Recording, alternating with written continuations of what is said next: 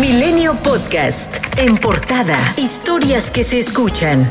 Los dirigentes nacionales de los partidos Acción Nacional, Marco Cortés, del Revolucionario Institucional Alejandro Moreno y del de la Revolución Democrática Jesús Zambrano, firmarán este lunes un manifiesto para confirmar la coalición legislativa de los tres partidos como contrapeso al gobierno federal desde el Congreso de la Unión. El presidente del PRD, Jesús Zambrano, adelantó el sábado que la Alianza Va por México impulsará una agenda común para frenar lo que llamó las reformas dictatoriales gestadas desde el púlpito presidencial. Cuauhtémoc Cárdenas, fundador del Partido de la Revolución Democrática, consideró que el actual gobierno del presidente Andrés Manuel López Obrador no es de izquierda, por más que se defina así la propia administración. El tres veces candidato presidencial aseguró que en el actual gobierno no ve una política económica que lleve al país al crecimiento. Dijo que una izquierda democrática y progresista en México debe generar mercados de competencia en condiciones de equidad, así como un Estado regulador de los propios mercados. El coordinador de la mayoría parlamentaria de Morena en el Senado de la República, Ricardo Monreal, emplazó al gobernador de Tamaulipas, Francisco García Cabeza de Vaca, a dar la cara y presentarse ante las autoridades si considera que no existen elementos para una orden de aprehensión en su contra. Señaló que la orden de captura por delincuencia organizada y lavado de dinero contra el mandatario tamaulipeco, a quien la Cámara de Diputados retiró la inmunidad procesal, es un proceso normal y consecuencia jurisdiccional de los hechos Luego de que el candidato de Morena Paz por la gubernatura de Sinaloa, Rubén Rocha Moya, dijo no confiar en el INE, el presidente de la mesa directiva del Senado de la República, Eduardo Ramírez Aguilar, mencionó que van a estar muy atentos para que no existan fraudes electorales y sobre todo con las autoridades que les corresponde velar por el proceso electoral, como es la Fiscalía de Delitos Electorales.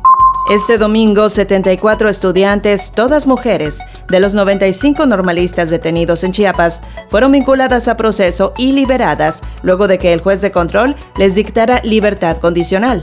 Los jóvenes fueron detenidos el pasado 18 de mayo cuando realizaban un bloqueo carretero en la autopista San Cristóbal de las Casas Tuxtla Gutiérrez y mantenían en bloqueo el libramiento norte y calzada Vicente Fox.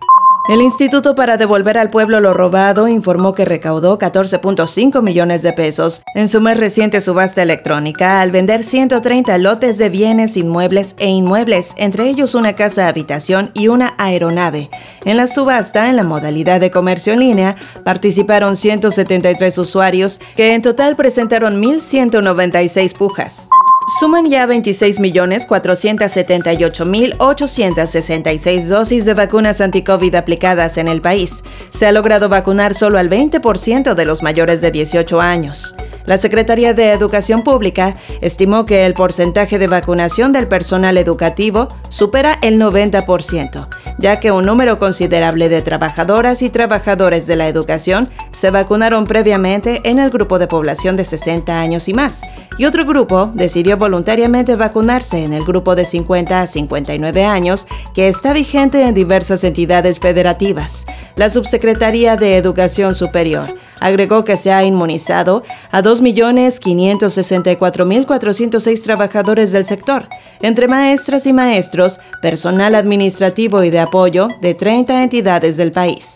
Campeche fue la primera entidad en llegar al mínimo riesgo de contagio de COVID-19 el año pasado, logrando el semáforo epidemiológico en color verde, y por lo tanto fue también el primer estado en implementar su plan para el regreso a clases presenciales. Sin embargo, ahora el estado pasó a color amarillo.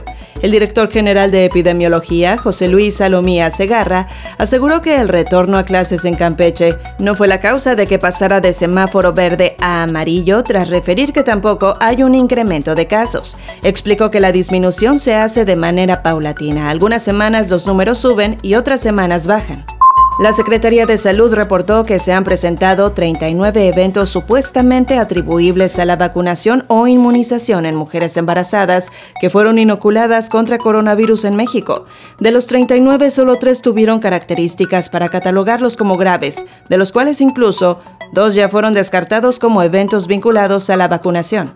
México es el cuarto país con más muertes por COVID-19 en el mundo. Hay un registro de 221.647 decesos por esta enfermedad y 2.582.573 casos estimados. Actualmente, 1.914.101 personas se han recuperado de la enfermedad. El 94% de los mexicanos muertos por COVID-19 eran obreros, amas de casa y retirados con condiciones económicas adversas, y la mitad no terminó la primaria, según reveló un estudio de la Universidad Nacional Autónoma de México llamado Impacto de los determinantes sociales de la COVID-19 en México. Además, el 92% de los decesos ocurrieron en instituciones públicas de salud, con la mitad en el Instituto Mexicano del Seguro Social, mientras que en hospitales privados solo sucedieron 2% de las muertes. Tres investigadores del Instituto de Virología de Wuhan buscaron atención en un hospital en noviembre del año 2019 por síntomas que coinciden con coronavirus esto dos meses antes de que China informara sobre la pandemia de COVID-19. Así lo señaló el domingo The Wall Street Journal, citando un informe de inteligencia de Estados Unidos que no había sido revelado previamente. El periódico dijo que el informe, que proporciona nuevos detalles sobre el número de investigadores afectados y el momento de sus enfermedades y sus visitas al hospital, puede añadir peso a las peticiones de una investigación más amplia sobre si el COVID-19 podría haber escapado del laboratorio Milenio Podcast.